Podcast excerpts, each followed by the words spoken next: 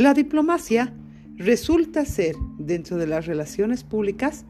una base importantísima,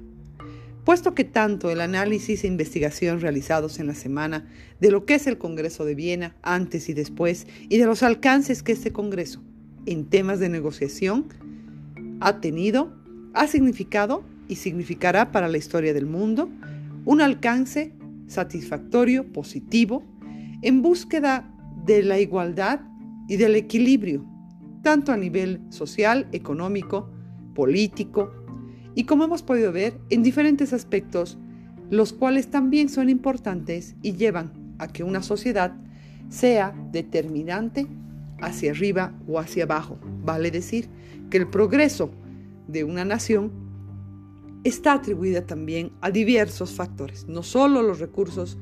económicos, no solo el tema social, sino también el tema de la educación, de la salud y de las posibilidades